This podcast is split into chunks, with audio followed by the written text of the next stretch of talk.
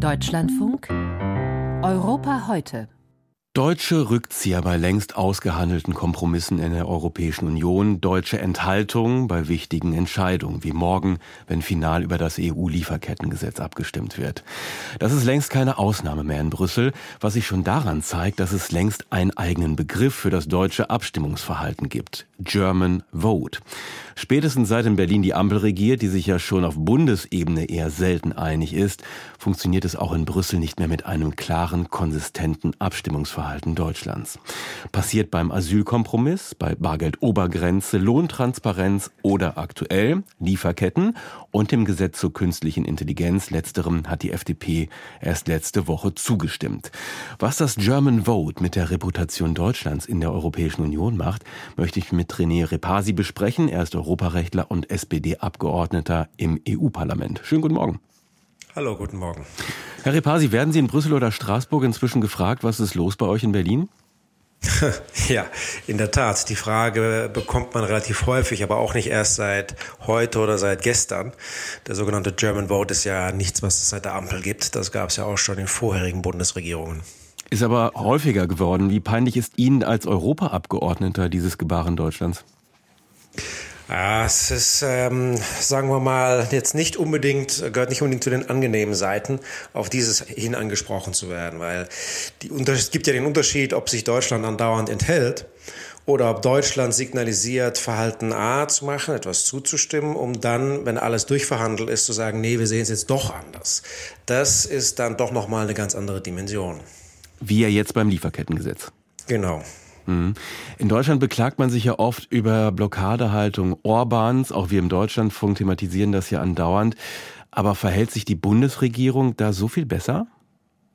Also es sind natürlich schon äh, zwei verschiedene Paar Stiefel. Bei Orban geht es darum, dass wir ihn äh, mit dem Einfrieren von Geldern dazu zwingen wollen, die Rechtsstaatlichkeit herzustellen. Und er wehrt sich wie eine Katze auf dem Rücken mit den Krallen ausgejagt und nutzt das Veto, um alle zu erpressen, zu bekommen, was er will.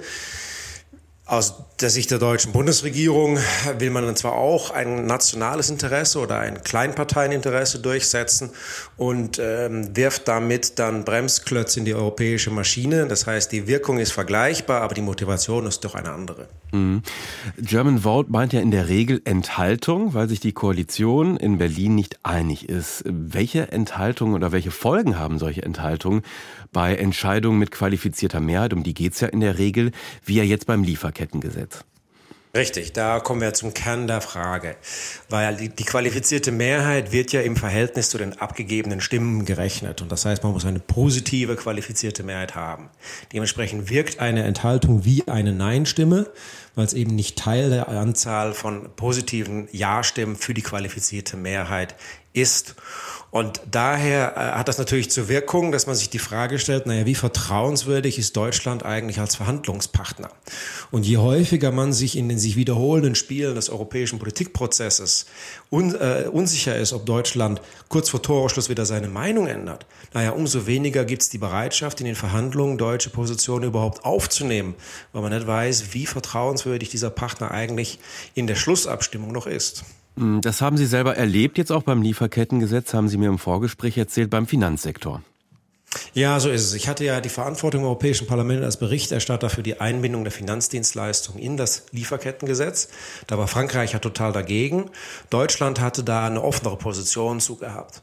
Und äh, insoweit äh, versuchte ich äh, durchzusetzen, dass wir auf die deutsche Position einschwingen ähm, und dementsprechend bei der Haftung uns anschauen, wie wir hier zueinander zukommen.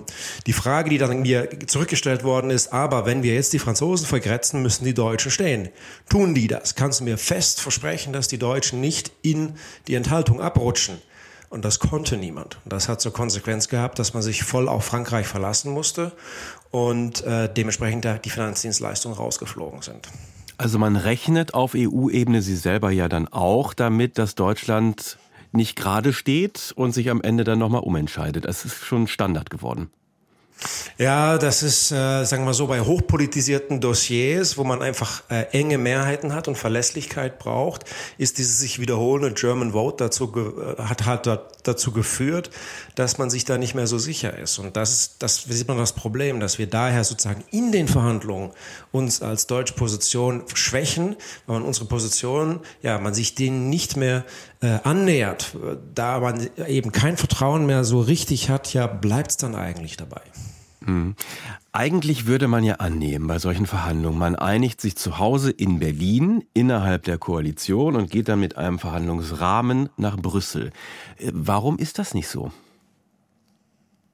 Ja, da stellen Sie jetzt eine sehr gute Frage. Ich sitze hier ja in Brüssel und in Straßburg und beobachte das insoweit auch von außen.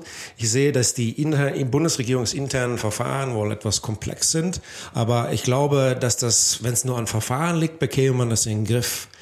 Ich habe mir den Eindruck, dass hier die deutsche Zustimmung zu europäischen Gesetzen in das deutsche Wahlkampfgetöse reingezogen wird. Man, äh, und man hier auf der nationalen Bühne mit einem sehr kurzfristigen Erfolg gefallen möchte, damit aber halt mittelfristig und langfristig äh, dem deutschen Ansehen in der Europäischen Union schadet. In dem Fall sagt ja die FDP, es sei von vornherein klar gewesen, dass wir dem so nicht zustimmen können, was da jetzt äh, der Kompromiss wäre. Wer hat denn da falsch verhandelt oder falsch kommuniziert? Also, die, die deutsche Bundesregierung hatte ja, als der Rat seine Position festgelegt hat, der Ratsposition, die, die Verhandlungsposition, ähm, war positiv zugestimmt. Es gab dann eine Protokollerklärung zu Besonderheiten in der Haftungsregel. Ähm, und die Bundesregierung hat sich weiter dafür eingesetzt, dass man da etwas hinbekommt. Man hat allerdings im Herbst signalisiert, dass man das nicht mehr ganz so hart sieht bei den sogenannten Safe Harbors, das heißt, dass es Haftungsausnahmen in bestimmten Situationen gibt. Ähm, darauf hat man sich dann, äh, dann verlassen. Man ist bei der Haftungsregel endgültig bei einer solchen gelandet, die dem deutschen Deliktsrecht entspricht, also damit dem Haftungsnormalfall entspricht. Und dann sich sozusagen darauf zu berufen, äh, ist halt doch ein bisschen wie die alte Fastnet ums Eck zu kommen. Mhm. Jetzt sagt die FDP alles nicht so schlimm. German Vote gab es auch schon in der GroKo, haben Sie ja auch schon gesagt. Ähm, also ist das alles gar nicht so schlimm? Ähm, kommt das auch einfach vor, auch bei anderen Koalitionsregierungen in anderen Ländern? Ah, also in anderen Ländern kommt das deutlich weniger vor. Das, der qualitative Unterschied ist hier aber, ob man sozusagen von Anfang an einen German Vote hat, also bereits während der Rat seine Position festlegt, enthalten sich die Deutschen, dann weiß man, okay, die sind halt draußen, braucht man nicht zu berücksichtigen. Jetzt hat sich aber sowas entwickelt wie beim, äh, beim Verbrenner aus, wie jetzt beim Lieferkettengesetz, beim äh, KI-Act oder jetzt Plattformarbeit, ähm, dass, äh, dass Deutschland eigentlich mitspielen möchte. Dann liegt das Verhandlungsergebnis vor und dann plötzlich ändern sie ihre Meinung. Und das ist halt qualitativ doch was anderes. Das hat man, erlebt man so auch von anderen Mitgliedstaaten nicht. Der deutsche EU-Botschafter Michael Klaus, der schrieb schon vor einem Jahr an die Bundesregierung, Zitat, wir büßen europapolitische Reputation ein, die unsere Stellung in Brüssel weit über das jeweilige Dossier hinaus beschädigt. Hat der Diplomat recht? Kurz und bündig, ja. Mhm. Was müsste sich aus Ihrer Sicht ändern, damit Deutschland seinen Ruf nicht weiter, weiter und dauerhaft schädigt? Also Deutschland muss halt eine Verlässlichkeit vorlegen. Wie gesagt, das heißt, Verlässlichkeit heißt nicht immer mit Ja zu stimmen. Verlässlichkeit kann auch heißen, sich zu enthalten oder mit Nein zu stimmen.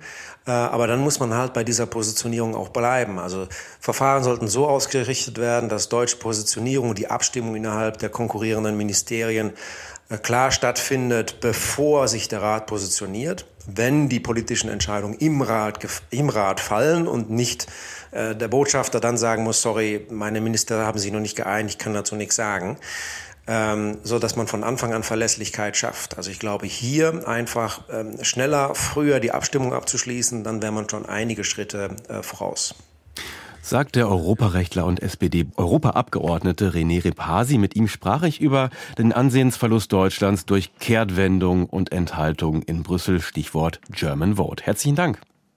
Gerne geschehen.